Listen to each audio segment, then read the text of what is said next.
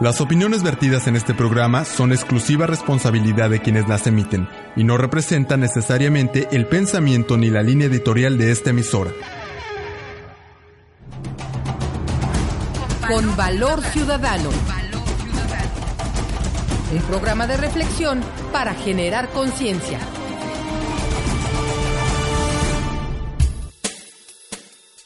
Muy buenas tardes, estimados amigos Radio Escuchas. Su servidor, Eduardo Lara Peniche, les da la más cordial bienvenida a su programa Con Valor Ciudadano, un espacio de análisis para hacer conciencia, en el que abordamos temas de interés para la ciudadanía en un esfuerzo más por mejorar nuestras condiciones de vida y sociales.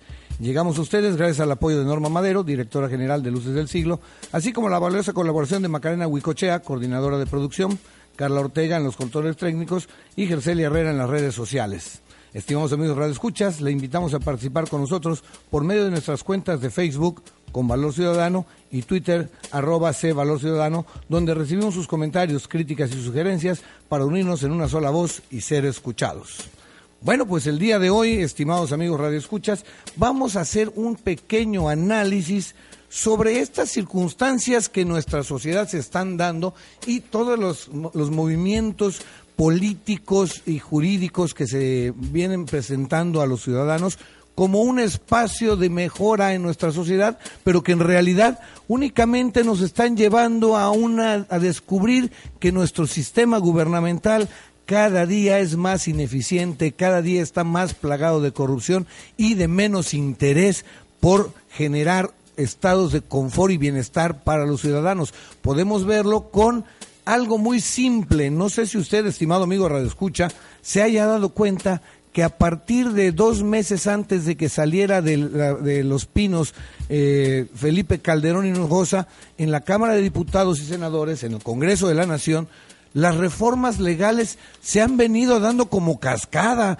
caramba, en un hecho inédito en el que todos los actores políticos, diputados y senadores de los diferentes partidos, pues se han puesto de acuerdo de una manera maravillosamente rápida para aprobar todo tipo de leyes que en la realidad a la población pues habría que analizar si nos beneficia, porque según ellos, conocedores, según ellos también, de la verdad absoluta y de lo que nos conviene como pueblo, como nación para prosperar, pues están modificando muchas cosas que en la realidad, en los hechos contundentes, pues nos van a perjudicar y nos están perjudicando como sociedad.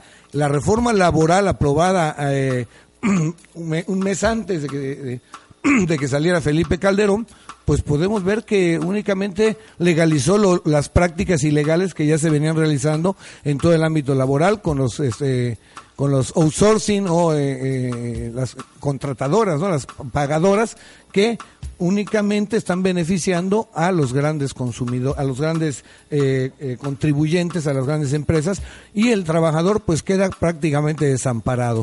De ahí podemos ver una mal llamada reforma educativa en un plan maquiavélico muy bien estructurado por parte de este sistema económico neoliberal en el que durante más de cuatro años se dedicaron a desprestigiar al magisterio en, activo para que el pueblo se enconara contra ellos, ¿no? Y hoy en día, entonces el pueblo aplaude una reforma educativa de la cual no conoce, no tiene conciencia y solo sabe lo que el sistema por medio de los eh, conductos oficialistas y muchos de ellos pagados dicen que será el beneficio de la reforma, que es la evaluación a los maestros. Una evaluación con un solo examen que verdaderamente pues deja mucho que desear porque en un proceso educativo una evaluación con un examen es prácticamente decir que solo se está viendo una parte de la olla y no se está viendo el fondo real. Debemos recordar que la educación es un proceso en el que intervienen muchísimos factores, en el que hemos platicado con muchísimos maestros y casi todos ellos concuerdan en que hacerle un examen y con ello determinar su eficiencia o su ineficiencia es totalmente una aberración, una, un plan con maña para, eh, para desestabilizar y eliminar cualquier situación laboral para beneficio de los trabajadores de la educación y claro, con ese trabajo previo de haber desprestigiado a todo el sector porque la gente desafortunadamente generaliza y dice que todos los maestros son flojos, son irresponsables, son ignorantes, son todo lo peor. Sin embargo, pues sigue funcionando nuestro sistema educativo y un gran número de maestros hace todo lo posible por lograr mejorar las condiciones de nuestra educación. Eso, más aparte en esta mal llamada reforma educativa, el quinto transitorio, oculto como transitorio, en el que se establece que los padres de familia a partir de ahora serán los encargados de mantener las escuelas, es decir, las famosas cuotas escolares, hasta hoy ilegales y promovidas desde lo más recóndito del sistema, pues hoy se vuelven legales y la pregunta sería, ¿cuántos niños se van a quedar sin poder acceder a las escuelas porque sus padres no van a tener dinero para pagar esas cuotas escolares porque ese dinero que pudieran haber ganado más pues ha sido limitado por la reforma laboral. Una cadenita que todavía es bastante larga y nos hace falta, como en el caso particular de la famosa llamada reforma energética, y todavía nos falta la reforma fiscal y nos falta la reforma en servicios de salud, que nos van a limitar mucho más a los trabajadores los espacios de salud eh, eh, obligatoria que manejaba la, ley federal eh, del trabajo, pero que en la Constitución, en el artículo 123, sí está. Bueno, pues para esto les voy a invitar a escuchar un comentario de Carmen Aristegui al respecto con esta cortina de humo llamada Florence Cassés. Vamos a esta eh, cápsula a escuchar esto y haremos algunos comentarios al respecto, cómo una cortina de humo nos eh, encona, nos divide a los mexicanos. Vamos a la cápsula y regresamos enseguida para los comentarios. Eh, aquí tenemos un caso donde quedó establecido por parte del Poder Judicial, incluso por las evidencias previas en coberturas periodísticas, pero digámoslo ya contundentemente con el Poder Judicial en su máximo tribunal resolviendo, pues que se fabricó y se distorsionó de tal manera el proceso judicial que había que amparar a la francesa, que había que dar la, libertad a la francesa y que queda abierta la idea de eh, qué va a suceder con la actuación o con las autoridades que tuvieron actuaciones eh, tan eh, lamentables y tan graves, porque no estamos hablando solo de errores eh, o de negligencias en un proceso. Estamos hablando de conductas deliberadas para fabricar y construir circunstancias y evidencias para imputar a una persona. Y eso ya es de otra naturaleza. El punto aquí es que Enrique Peña Nieto pues eh, ha dicho que le ha pedido a Gobernación y a la PGR que se conduzca pegado a derechos para evitar casos como los de Florán Casés. Lamentó que las malas actuaciones deriven en resoluciones como esa. Eh, por ello reiteró la postura que ahora eh, todas las actuaciones de las autoridades estén apegadas a derecho. Y bueno, no es por una declaración presidencial que se va a cambiar una cuestión sistémica. Pero bueno, el caso Casés obliga a ponerle luz a una situación sistémica, tristemente en efecto, que produce casos como los de Florán Casés, no tan famosos, no notables, que tienen, a, no sabemos, un número indeterminado de personas que habrían o que han pasado situaciones similares donde se construyen pruebas, se distorsionan eh, las realidades para imputar a personas y finalmente tener eh, a nuestras cárceles con una mezcolanza de procesos y de gente que está, bueno, pues eh, algunas sí con razón para ello, pero algunas unas otras sin la contundencia en las acusaciones o en las evidencias eh, encarcelada. En fin, todo esto nos obliga a preguntarnos, bueno, el caso Casés, ¿a dónde nos lleva? ¿Qué debe dejar eh, precisamente un caso como este? Bueno, pues eh, obligar, exigir que las autoridades estén obligadas a no volver a cometer una cosa de estas dimensiones. Que la señal que la Corte envía finalmente sea precisamente para no permitir, y el mensaje no es solo para los policías, ¿eh? sino para los jueces que, aceptaron evidencias construidas u obtenidas de, un proceso judicial tan corrompido como el que eh, marcó el caso Florán Casés. Bien, pues pudimos escuchar acá este comentario de Carmen Aristegui en el que nos habla eh, claramente de este proceso tan viciado, ¿no? Nos dice, y como todos sabemos, que el proceso se fabricó y distorsionó para darle a tole con el dedo al pueblo, para hacer de Florence Cassés todo un artista, como era su, eh, eh, actuar de, este señor Gerardo García Luna, que la verdad eh, deja mucho que desear, dejó mucho que desear, pero nadie hizo nada. El sistema lo solapó, el sistema lo protegió. Y las autoridades, ¿dónde quedaron? Pues únicamente como público espectador de estas situaciones que son avergonzantes. ¿Cómo quedamos nosotros? Bueno, para muchos de nosotros los mexicanos es sabido que el sistema judicial de nuestra nación pues es bastante corrupto, bastante eh, eh, solapador con unos y demasiado inquisidor con otros que muchas veces, casi siempre, no tienen ni siquiera vela en el entierro, con eh, castigos bastante graves para pequeños delitos y con manga ancha y libertades ipso facto para quienes verdaderamente tienen un gran problema social. Pero bueno, el caso de Florence Cassés, en lo personal, considero que sí es una situación muy grave, que sí es un, gran error, pero la verdad es que tenemos que analizar nuestro sistema y no solo el judicial, como ya les comentaba, porque si hablamos del sistema judicial, bueno, yo recuerdo algunos comentarios de una gran persona a la que quise mucho, mi señor padre, que él siguió un caso por muchos años que se dio en la ciudad de Mérida del asesinato de una, una muchacha, de, una, eh, de un matrimonio recién casados, de los Asís y los Abraham, entre las dos familias, y decía mi papá que bueno que el caso llegue a la Suprema Corte de Justicia, que es el único espacio donde verdaderamente los ciudadanos podemos tener la seguridad de que se va a impartir justicia como debiera. Pero hoy en día, después de 12 años de panismo y de indolencia priista durante 70 y lo que empieza ahora de nuevo, pues vemos que hasta la Suprema Corte de Justicia ha caído en este garlito de simulaciones y de, dictámenes o este, sentencias pues a modo para servir los intereses de unos pocos o los intereses políticos. Es una lástima, porque además debemos de recordar que los ministros de la Suprema Corte de Justicia tienen salarios altísimos, más altos que el, presidente de la República, y cuando se jubilan, caramba, ya cualquiera quisiera tener esas grandes prestaciones que tienen los ministros de la Suprema Corte de Justicia, que hoy tristemente ya no cumplen con su función como debiera. Aunado a esto, pudiéramos nosotros ir al Tribunal Electoral del Poder Judicial de la Federación, el TRIFE, en el que también en una burla total al pueblo, ¿no? Dicen que van a, van a, ya determinan que van a castigar a López Obrador y en la izquierda por exceso de gastos de campaña y exoneran por completo al PRI por el caso Monex, en el que dijeron que estaba justificado la emisión de esas tarjetas. ¿En qué país bananero estamos viviendo? Como bien dice por allá Ricardo Rocha en uno de sus comentarios que más adelante vamos a, tener.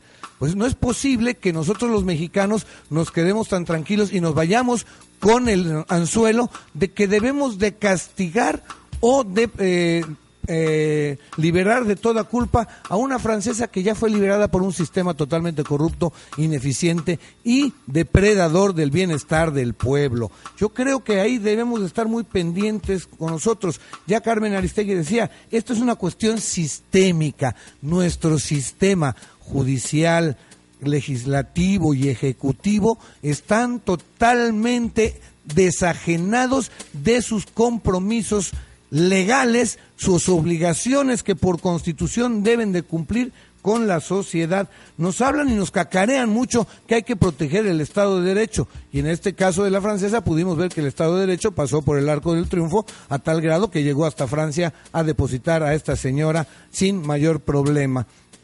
Después de siete años, claro, pero sin mayor trámite, porque como dije hace rato, pues resulta que todos los eh, miembros del gobierno federal, estatal, municipal, casi todos se están poniendo de acuerdo para solventar las cosas de manera prácticamente mágica y maravillosa.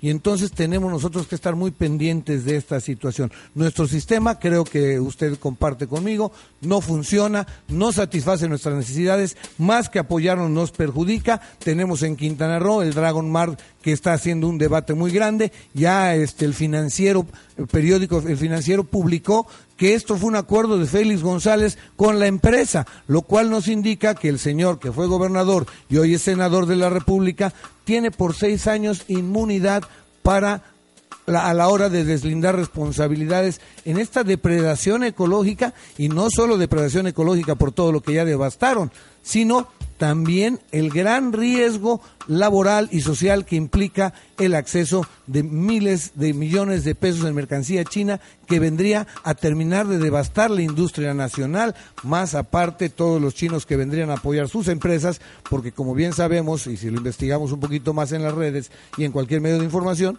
vamos a darnos cuenta que los chinos invierten en otros países, pero para ayudarse a ellos mismos, porque el dinero que llega es de China y se va a China, no solo lo que invierten, sino todas las ganancias. Lo que quiere decir que aquí nos vamos a quedar con un palmo de narices sin ningún beneficio. Y aparte de eso, podemos ver cómo Acá, eh, mientras más se acerca el proceso electoral 2013, en el que los ciudadanos debemos de elegir a eh, 10 presidentes municipales y 25 diputados, o bueno, una, eh, no sé porque eh, no, tengo el dato exacto de cuántos son de representación proporcional, pero vamos a cambiar diputados locales, resulta que estos señores de la política tanto el gobernador eh, Roberto Borja Angulo como el presidente municipal de Benito Juárez, Julián Ricalde Magaña, están enfrascados en un pleito de verdad características muy bajas, muy ruines.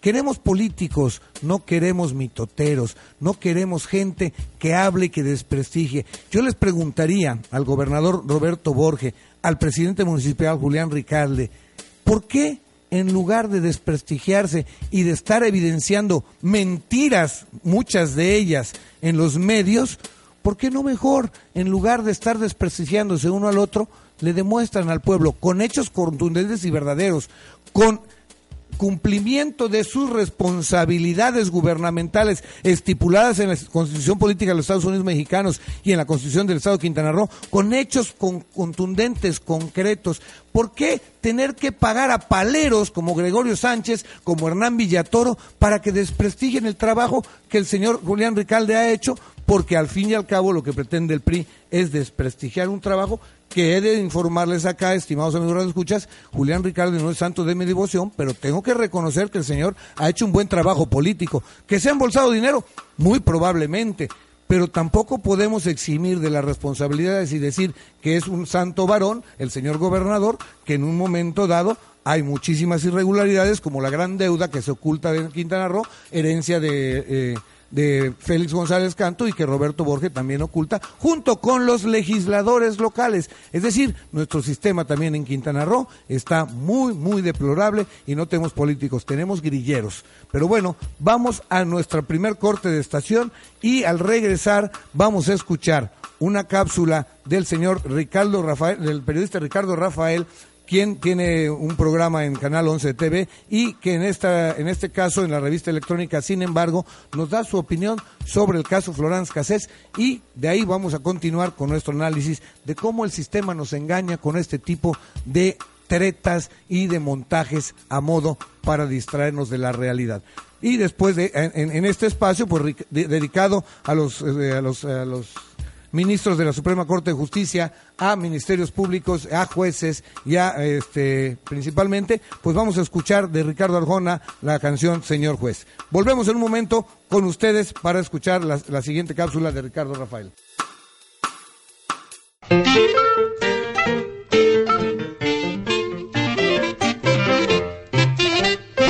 Me parece una injusticia estar preso, señor juez tirarle una pedrada al presidente. Sé muy bien que en puntería nunca me he sacado un 10. El objetivo no era darle ese teniente. Mi pedrada es otra raya en el blindaje. Y en la pena debe usted considerar que mi piedra pretendía con su viaje mi recurso ciudadano de poderme expresar. Contra el nuevo inquilino de casa presidencial, con sus sueños peregrinos de inscribirse al carnaval, ese sueño que comienza cuando empieza a terminar. ¿Sabe cuántos sueños rotos caben en urnas de cartón? ¿Para que cuentan los votos y se repite la ecuación? Y si le escribo alguna carta a la utopía y de remitente mi nombre y dirección, sería como escribirle a la melancolía y entregarme a la resignación.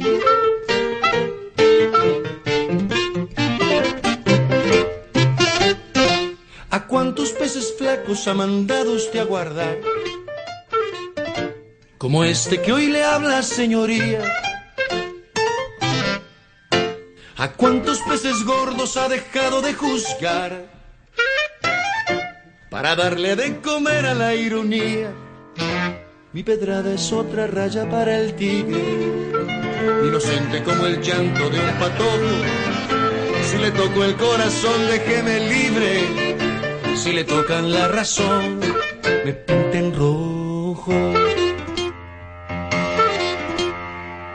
Mientras el nuevo inquilino de casa presidencial, con sus sueños peregrinos de inscribirse al carnaval, ese sueño que comienza cuando empieza a terminar.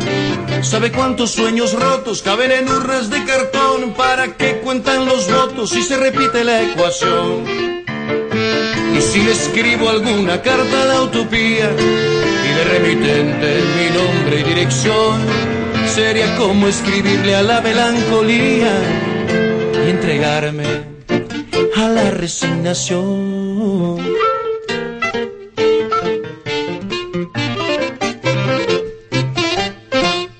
Me parece una injusticia estar preso, señor juez, y ni siquiera haberle dado a mi objetivo.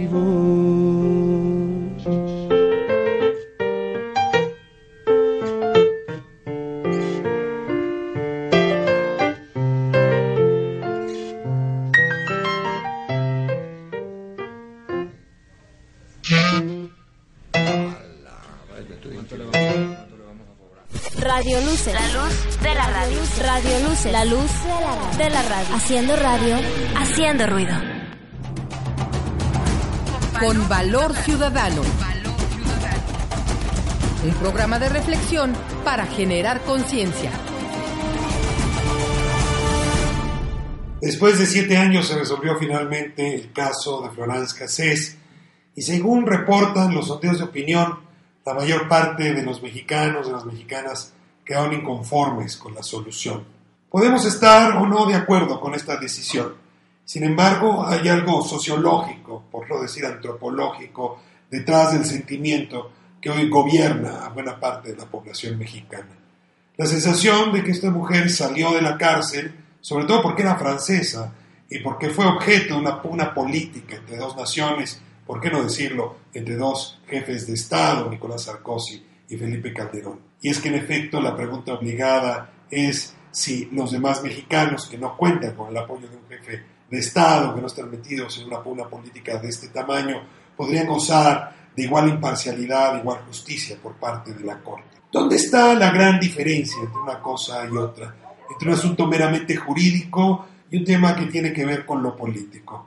Desde mi punto de vista, la diferencia la harían las sanciones a los responsables de viciar el proceso penal. A quienes fabricaron la escena de detención de estos supuestos secuestradores, quienes vulneraron el proceso, son los responsables de que las víctimas no tengan justicia y son también los responsables de que la Suprema Corte de Justicia haya otorgado este amparo. Por esto no estoy implicando a Casés como culpable, como inocente, ese no es el tema en los tribunales. La verdad jurídica no pudo construirse de tal manera que se probara, más allá de cualquier duda razonable, la culpabilidad de esta mujer. Insisto, lo que estoy cuestionando en este momento es la incapacidad todavía de la Suprema Corte y de quienes gobiernan para fincar responsabilidades precisas. Porque si esto ocurre, si a los policías que condujeron mal la investigación y mal la detención,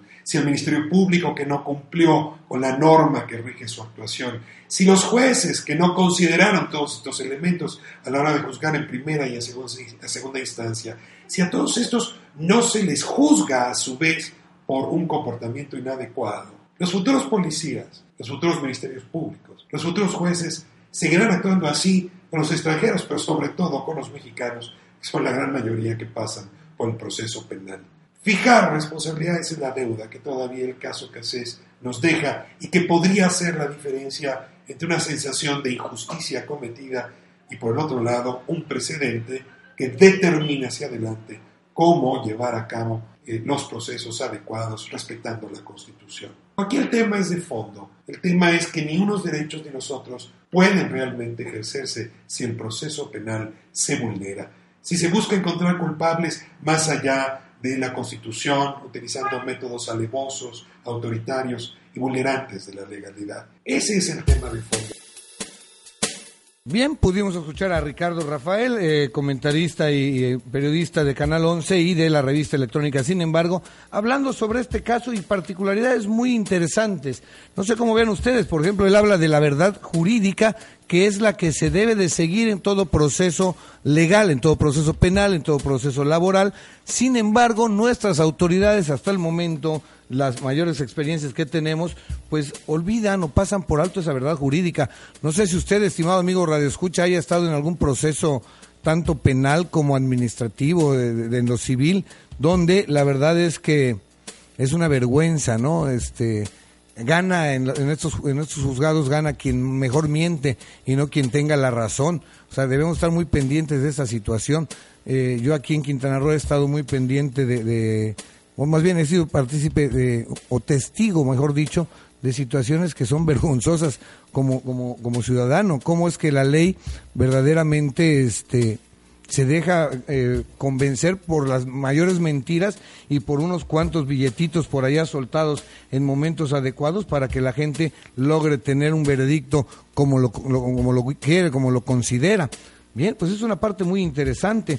Fíjense que también dentro de todo esto, a mí me llama la atención y les comentaba de la, la gran simulación. Nos desvían la atención con lo de Florán Casés, pero por ejemplo, hay un caso atorado desde hace mucho tiempo, que es el de Mexicana de Aviación, que utilizaron eh, una estrategia parecida a la que están utilizando con los maestros. Es decir, desprestigiaron a los trabajadores de Mexicana diciendo que debido a las prestaciones laborales que tenía, la empresa quebró. Por favor, sabemos claramente que la administración de en manos del gobierno, o más bien de no del gobierno, sino de quienes administran el gobierno, pues es una administración que saquea a cualquier empresa, que está privilegiando los intereses de unos cuantos y sometiendo a sus caprichos a la mayor parte de los trabajadores o de la gente que se ve beneficiada o se debería de ver beneficiada con ese trabajo.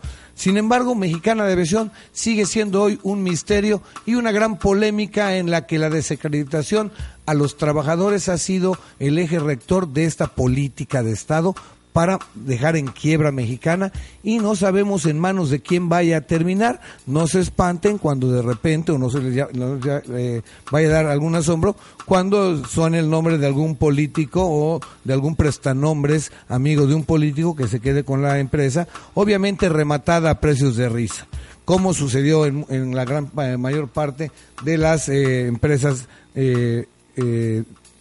privatizadas en el gobierno neoliberal.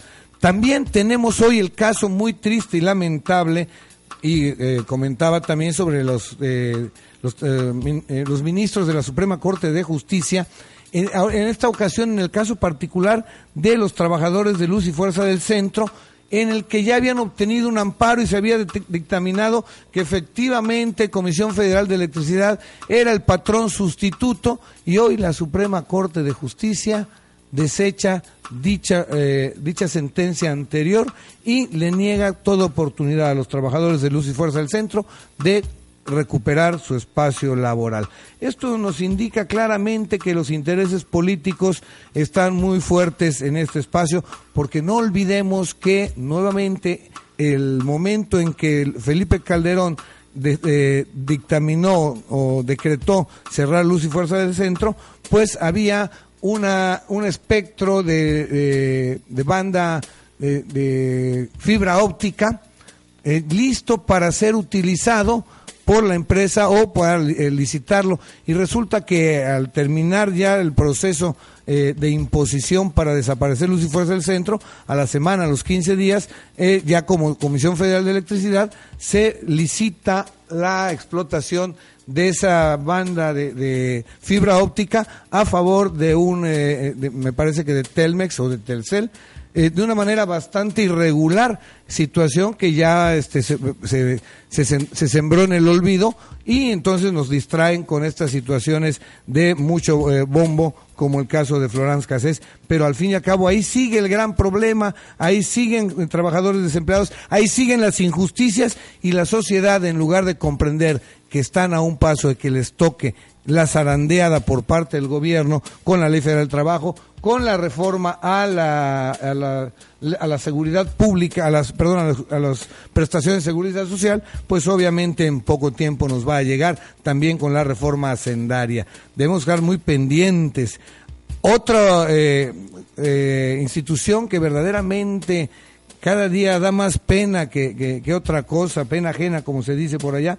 Eh, sale hoy en, el periódico La Jornada que el IFE eh, pospone el debate del gasto público del año 2012. Es decir, es un tema que sabemos todos los mexicanos el resultado porque lo vivimos en carne propia, porque fuimos testigos y vimos cómo corrió el dinero por todas partes, y aquí sí no digo de un solo partido político, por parte de todos los partidos políticos corrió dinero para comprar conciencias, para manipular gente, y bueno, resulta que ahorita hay que detenerlo porque como ya se aprobó el caso Monex, entonces hay que ser muy cuidadosos para no alborotar el gallinero, piensan los del IFE, y entonces con esto mantener tranquilo al pueblo, porque si empiezan a salir los trapitos al sol, pues obviamente más de 10 van a salir quemados. Entonces hay que estar muy pendientes de esta situación. Y bueno, una parte más que nos daba Ricardo Rafael en su cápsula es fijar las responsabilidades de quienes cometieron o cometen una serie de irregularidades. Y por ejemplo, acá en nuestro Cancún, acá en nuestro, en la joya de la corona, por la cual están peleando denodadamente eh, eh, Roberto Borges con todos sus todas sus escuadras priistas para denostar y desprestigiar cualquier movimiento de Julián Ricalde que signifique que el PRI siga en decadencia en esta zona de la, de la, República, pues obviamente tenemos aquí muchos ejemplos de esa gran irresponsabilidad de los gobernantes, que la gran mayoría de ellos no han sido verdaderamente ubicados en la magnitud de sus hechos. Y podemos hablar de gobernantes en primera instancia, a mí se me viene a la mente el señor Francisco Alor Quesada, que pues la salud le, ha mermado mucho, pero el dinero, el enriquecimiento desmedido que tuvo en sus tres años como presidente municipal de Benito Juárez, la verdad es insultante.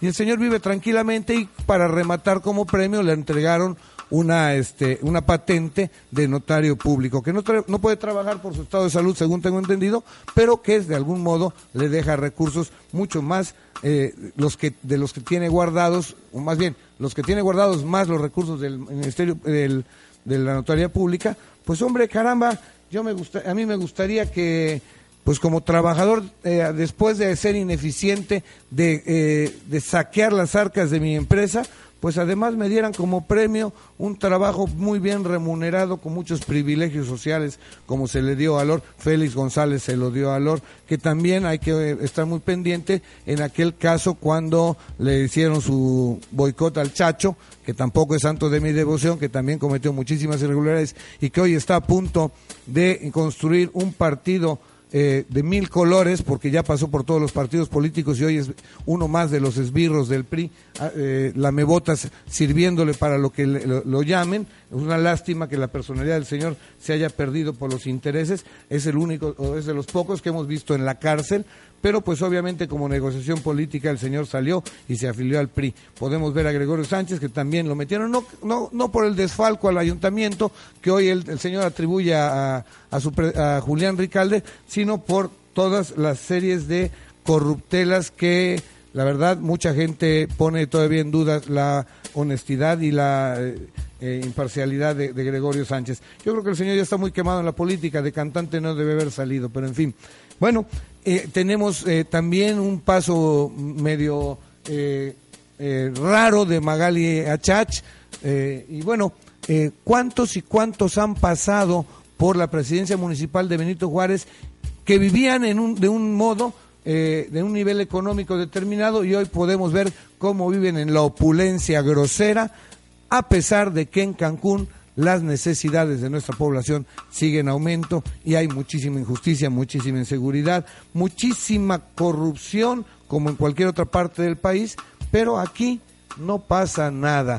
Aquí, por ejemplo, insisto, la deuda eh, del gobierno del Estado afecta a los municipios, sin embargo, se le quiere achacar a los municipios. Podemos ver otro caso tristemente célebre, el de Edith Mendoza Pino en Tulum, que la señora fue metida dipso facto eh, a la cárcel por desviación de recursos municipales y podemos ver cómo, ah, en contraste, en Chetumal, en Otompe Blanco, Carlos Mario Villanueva, también un alcalde totalmente inepto para el manejo de recursos, o mejor dicho, un eh, alcalde totalmente ubicado en cómo debía manejar los recursos para su beneficio, pues no se le ha hecho nada. Obvio es que la protección de su padre tiene mucho que ver en esta situación para que el gobernador no le meta mano ni le eche andar a todo el poder, judicial, como se hizo con Mendoza Pino, que habría que ver las consecuencias que tendrá, porque no olvidemos que Mendoza Pino es parte de un equipo eh, del, al interior del PRI y Roberto Borge un equipo contrario que tomó venganza y bueno, hay que ver estas situaciones. No podemos dejar pasar por alto las, eh, los mitotes y panchos que arma o ha armado eh, Paul Carrillo, líder del PRI en Benito Juárez, para desacreditar a Julián en busca de recuperar al municipio de Benito Juárez, que la verdad lo ven en chino, lo ven muy difícil, pero al fin y al cabo es parte de esto. Bien, tenemos que irnos a un corte de estación, a nuestro segundo corte de estación, y al regresar vamos a escuchar la canción La fiesta de Juan Manuel Serrat, y regresamos con una cápsula de Ricardo Rocha, también tomada de la revista Sin embargo, revista electrónica, que nos habla de estas cortinas de humo que pone el gobierno para distraer nuestra atención. Vamos a, la música, vamos a la, a la, cápsula y regresamos con ustedes para comentar sobre este tema del día de hoy, las cortinas de humo que pone el gobierno para que no veamos la realidad de nuestra sociedad.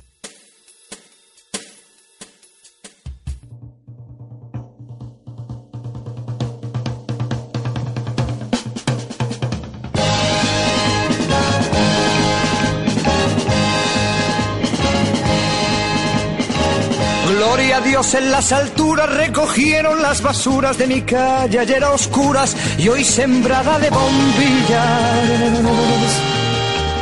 Y colgaron de un cordel de esquina a esquina un cartel y banderas de papel, verdes, rojas y amarillas. Y al darles el sol la espalda revolotean las faldas bajo un manto de guirnaldas para que el cielo no vea la noche de San Juan, como comparten su pan, su mujer y su gabán, gentes de cien mil raleas.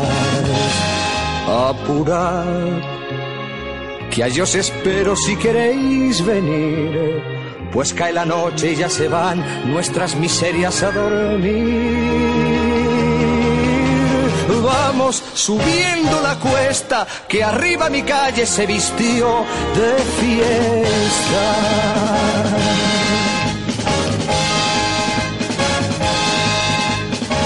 Y hoy el noble y el villano, el prombre y el gusano bailan y se dan la mano sin importar él es la facha.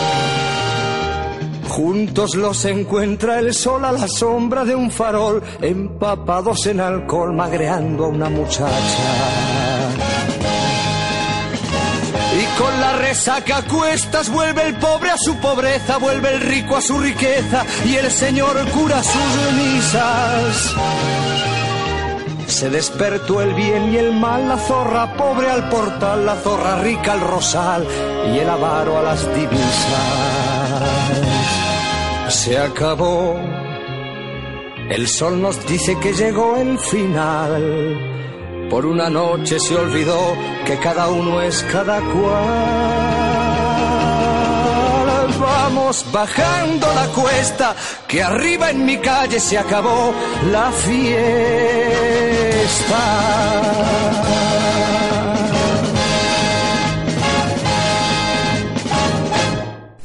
Radio Luce. La luz de la radio. Radio Luce. La luz de la radio. Haciendo radio, haciendo ruido. Con valor ciudadano. Un programa de reflexión para generar conciencia. Sin embargo, he de decirles que me declaro francamente exhausto por el fin de uno de los capítulos más amargos en los años recientes en este país y que ha concluido con la liberación de Florence Cassés, lo que ha generado las reacciones más diversas eh, que polarizaron y siguen polarizando a la opinión pública, así como los hechos más contrastantes. Mientras algunos le gritaron asesina al dejar el penal de Tepepan, en Francia fue tratada como heroína y hasta con recepción presidencial y toda la cosa. El caso es que el célebre montaje provocó un terremoto en el que todos pierden. Si fue culpable en algún grado de coparticipación, perdieron las víctimas a las que no se hizo justicia. Si era inocente, Florence perdió siete años de su vida que le fueron arrebatados por la corrupción, la simulación y el abuso. En lo que no hay duda es en la doble pérdida para México. Hacia afuera, sobre todo en Francia, claro, quedamos como un país bananero donde unos cuantos rufianes se confabulan para una escenificación tramposa sin importar el aplastamiento de los derechos humanos y legales de una mujer. Perdemos también como sociedad por un caso que nos ha enfrentado rabiosamente. De un lado, quienes fueron convencidos de que se liberó a una secuestradora, a una criminal. Del otro, quienes nos avergonzamos por la impunidad de los que urdieron el montaje que la secuestró, la juzgó y la condenó por televisión en unos cuantos minutos. Así que yo digo que para evitar una pérdida total, tiene que haber responsables, tiene que abrirse un nuevo capítulo en el que debieran estar los señores Felipe Calderón y Genaro García Luna. ¿O no? ¿Ustedes qué creen? Soy, sin embargo, Ricardo Rocha. Hasta la próxima. Hasta siempre. Bien, pues pudimos escuchar aquí también la opinión de Ricardo Rocha, como les dije, de la revista electrónica Sin embargo, y creo que nos deja un dato muy interesante.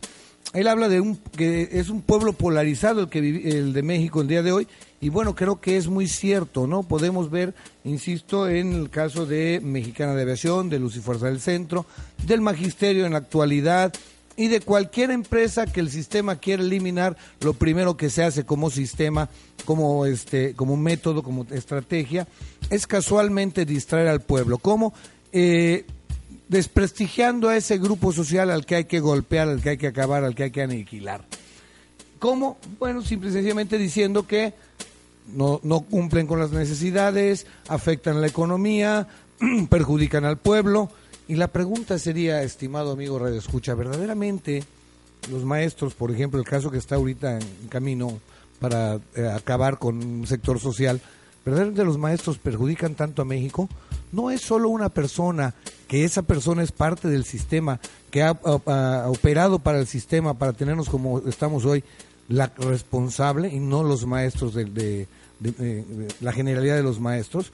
Estamos hablando del Bester eh, Gordillo Morales, un personaje totalmente ícono de la corrupción, de la impunidad. Ese personaje no se le toca. Pero cuidado, los maestros son una bola de irresponsables, una bola de cuántas cosas más ha inventado el sistema para desprestigiar al magisterio.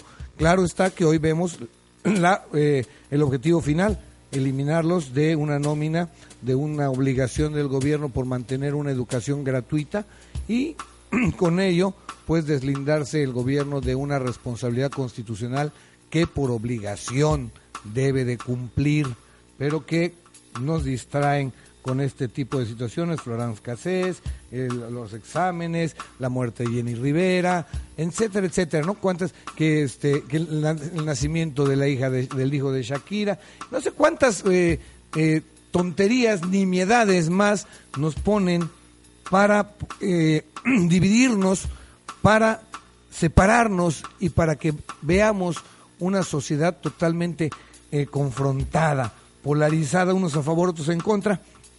Podemos ver en las redes sociales cómo hay una campaña de, desprestigio uno a otro, ¿no? cómo eh, eh, de un lado están los llamados peñabots y del otro lado los este los, eh, no recuerdo cómo le dicen a, los que apoyan a, a, López Obrador y cómo nos desprestigiamos y descalificamos unos a otros.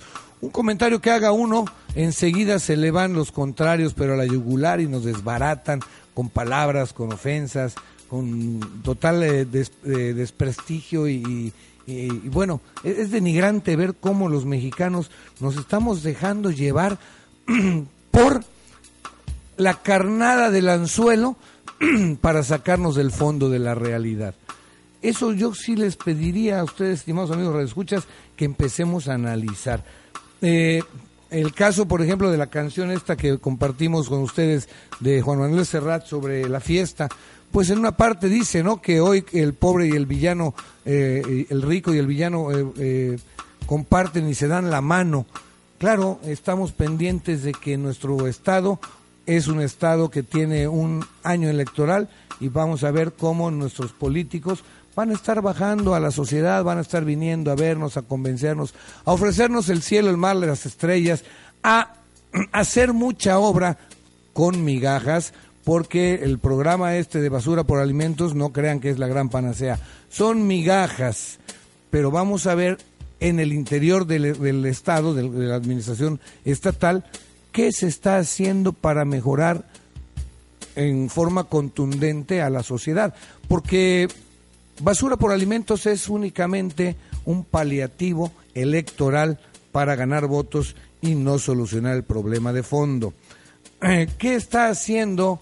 el gobierno del estado para garantizar que los quintanarroenses tengamos trabajo, promover un Dragon Mart que lo que más siembra es incertidumbre y un gran, una gran afectación. Digo, voces de, de, grandes empresarios de la Concamín, de la Canacintra a nivel nacional, ya expresaron su rechazo al Dragon Mart.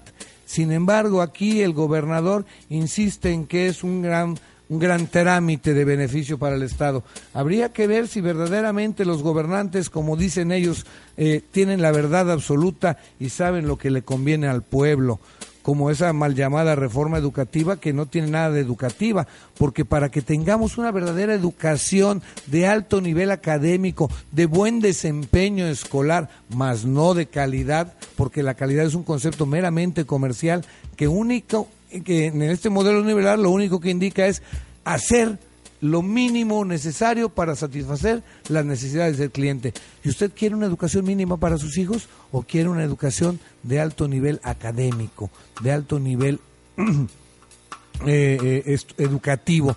Entonces ahí tenemos que ser los ciudadanos partícipes completos de todos los procesos de modificaciones legales y disposiciones también gubernamentales que nos afectan, que inciden en nuestro bienestar, en nuestra seguridad social, en la calidad de vida que estamos buscando, porque creo que todos nosotros invertimos un buen dinero por la educación de nuestros hijos para que tengan un futuro mejor, unas condiciones de vida más estables, para que vean de qué manera pueden ellos coadyuvar a ser útiles a su sociedad y no ser una parte más del problema, no ser parte de esa inseguridad. Y lo más triste del caso es que, pues por educar a nuestros hijos de esa manera, pues muchos nosotros hemos sido historia de la inseguridad y no este no hemos logrado que las autoridades verdaderamente se comprometan con nosotros para garantizar que la inseguridad se va a acabar, pero esa inseguridad se va a acabar no con mayores penas, no con reformas, no con la pena. La pena de muerte no va a hacer nada más que ampliar la injusticia de este sistema corrupto, simulador, hipócrita, que únicamente nos engaña y tristemente, pues una gran parte sí les cree. Pero yo le preguntaría, estimado amigo de la escucha, ¿verdaderamente usted cree que los gobernantes están preocupados por mejorar su condición de vida, mi condición de vida, nuestra condición de vida. No, ellos están preocupados por cumplir sus compromisos con los grandes intereses extranjeros, producto de la, del neoliberalismo, perdón, neoliberalismo y la globalización, que es poner a México como esclavo de un, de un grupo manipulador del primer mundo. podemos ver cómo en nuestro país cada día las condiciones sociales son pauper, más lamentables, más paupérrimas. Podemos ver cómo el hambre avanza. Con ese programa de el, el, combate, la cruzada contra el hambre, no se está solucionando el problema de del hambre. Lo que necesita México es trabajo. Necesita reactivar el campo. ¿De dónde van a salir los alimentos para combatir el hambre? Pues los vamos a importar de diferentes países donde nos sale más barato. Mentira. ¿Cómo nos puede salir más barato algo que nosotros podemos producir? Y usted, eh, eh, ama de casa, usted amigo eh, trabajador, bien sabe que es más barato comer en casa, producir tu propio alimento que salir a un restaurante a comerlo. Por una simple y sencilla razón compramos los productos, los insumos para nuestros alimentos, para nuestra comida, de manera directa. Lo mismo que hacen los, los, restaurantes, a diferencia que nosotros lo compramos al menudeo y ellos los compran al mayoreo y les sale más barato a los restaurantes. Y entonces, ¿por qué sale más cara la comida del restaurante? Bueno, pues obviamente tienen que pagar local, mobiliario, empleados y eso obvio que es más caro para nosotros. Lo mismo sucede con los alimentos para el pueblo. No puede ser más barato eh, traer maíz de África que sembrarlo y producirlo acá. Pero además también tenemos un grave riesgo. Ya está en trámite la autorización para la empresa global Monsanto para venir a sembrar maíz transgénico que ya se vio maíz y no sé qué otros productos transgénicos que ya se vio que afectan enormemente la biodiversidad. Entonces, ¿dónde está el cuidado de la naturaleza? ¿Dónde está la, fuerza ecológica del gobierno si autoriza a Monsanto a sembrar transgénicos que de entrada aquí en la península de Yucatán afectará severamente a la producción apícola? Nuestras abejas dejarán de producir miel porque esos sembrados de Monsanto no tienen la suficiente característica natural para que las abejas puedan seguir produciendo miel. Eso es una repercusión enorme para cuánta gente, cuántos ejidatarios, cuántos campesinos que viven de ese trabajo, de la apicultura. Entonces estemos muy pendientes. Nuestro sistema nos quiere engañar con casos como el de Florán Cassés, que sí, es una muestra inequívoca de la corrupción y de los intereses internacionales a los que cumplen los gobernantes y los, este, los encargados del Poder Judicial, Ejecutivo y Legislativo para eh, eh, cumplir esas exigencias de la OCDE, del Fondo Monetario Internacional, del Banco Mundial, para seguir siendo parte de un mundo globalizado que en la realidad vive en crisis en todos los países integrados a este modelo neoliberal. Y hoy lo podemos ver en España, a diferencia de México, ellos se están uniendo porque casualmente les hicieron exactamente la misma técnica. Vamos a atacar este sector social, lo desprestigiamos, como el neoliberalismo educa de manera individual y grosera para las competencias, para competir unos a otros y desprestigiarnos, pues les ha funcionado muy bien. En México estamos siguiendo o nos están llevando por el mismo camino de España y es donde yo le quiero eh, invitar, estimados amigos de Radio Escucha, a entender muy claramente y a buscar el fondo de la verdad después de esas cortinas de humo que nos pone el gobierno. Y bueno, para concluir, vamos a escuchar una pequeña cápsula que encontramos de un gran presidente, de un presidente que verdaderamente yo lo admiro bastante por su sencillez. Un señor ya de sesenta y tantos, setenta años, que asombra a propios extraños, que en la reunión que tuvieron ahora en Chile hace la semana pasada, el señor llegó en el avión, eh, en, un, avión, eh, creo que sí, no sé si de, de, ah, no, llegó en avión comercial, ya recordé, a eh, Santiago de Chile y bajó del transporte eh, tranquilamente con sus zapatos sin calcetines, con un saco abierto, sin corbata y siendo, demostrando la verdad de lo que es él. Una persona transparente, una persona con valor y congruente con sus ideas, que vive eh, no en la modestia, como se le quiere decir, no en, en, en,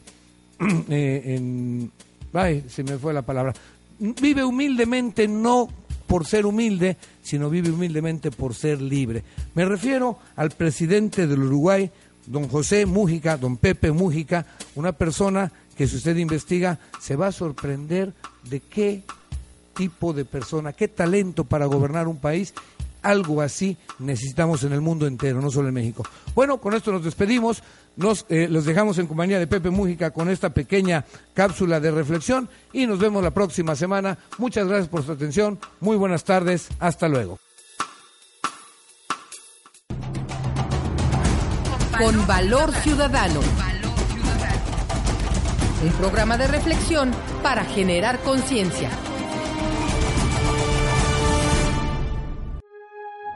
Las opiniones vertidas en este programa son exclusiva responsabilidad de quienes las emiten y no representan necesariamente el pensamiento ni la línea editorial de esta emisora.